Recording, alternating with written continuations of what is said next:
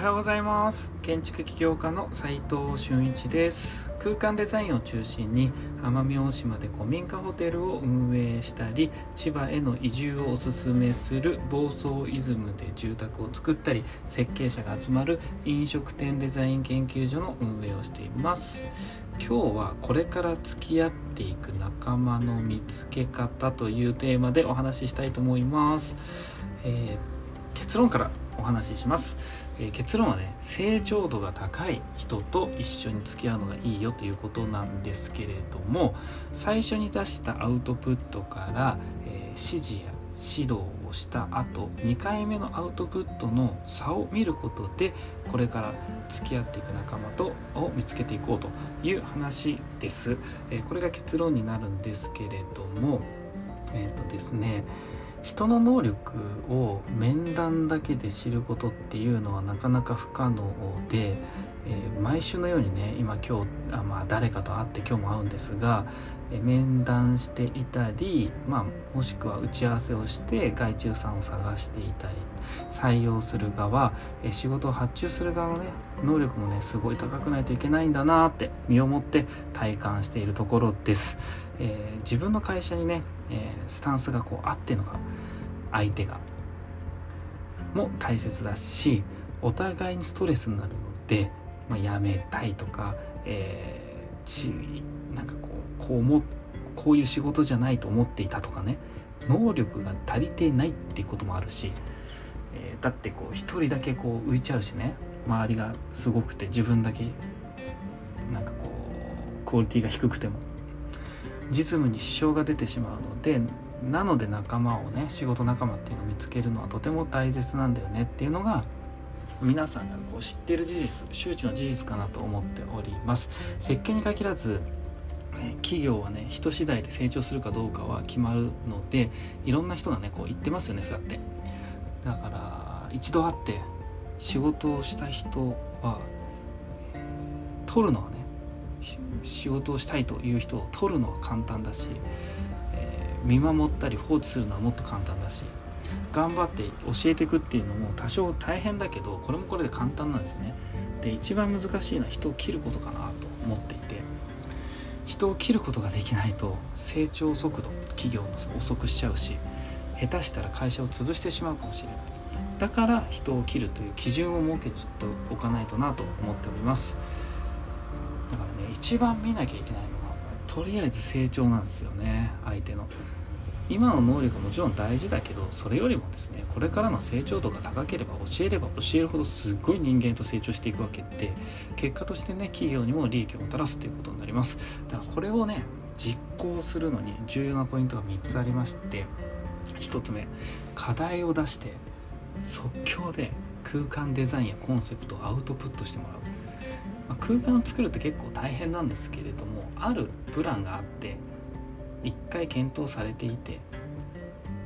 これをよりこういい空間心地よい空間目的とする飲食店という場所とかねそういう条件ある程度与えた上でアウトプット一旦してもらう一部分でいいんですよ。これは一部分で。でそのアウトプットってなぜアウトプットしたのかっていうのが重要で理由が必要ですよね。こういう空間にした理由は何ですかって言った時になんとなくかっこいいから。こういう目線をね切るためにデザインしてみましたとかオペレーションすごい良くするためにとか盛り上げるワイワイしてる感じを作るためにこういうアウトプットをしましたとか落ち着くためにこういうデザインしましたとかいろいろありますよね理由は、その理由こそが結構重要でしてそれと空間がちゃんとあなるほどね。そういう理由でこの空間なるほど分かる分かる。なのかえなんでこういう理由でこんな空間を作ってしまったのかというところをそのアウトプットの空間を見て指示指導をした後の2回目の修正ここが結構重要で2回目修正したアウトプットをしてもらうっていうのが2点目。そして3点目がその1回目と2回目のアウトプットの差を見ることで成長度というものを確認するというところです。結果としてねこれから付き合っていく仲間を見つけていくという方法をね、えー、見出していくとと思ってます、えー、まずはですね自分自身で、ね、実行してみます。僕がね結果また報告してみますので皆さんもね是非こうやってみようと雇われようと思っている方は参考にしてもらえると嬉しいです。今日のテーマはこれから付き合っていく仲間の見つけ方というテーマでお話ししてみました、えー、結論はですね、まあ、最終的にアウトプットして2回目もアウトプットしてもらって指示してそれの差をね、えー、結構高い差が高い。1回目が例えば50点満点。50点満点で100点満点中50点。2回目が100点。まあそんな人いないか。ら90点80点みたいな。80点。っていう人がいたらその差30点がその人の評価になっていくよということです。なのでだから最初が10点だけど2回目が60点の人は50点なのでその人を多分採用していった方がいいということになると思います。最後にちょっとだけお知らせさせてください、えー、飲食店デザイン研究所がコロナ後初めて、えー、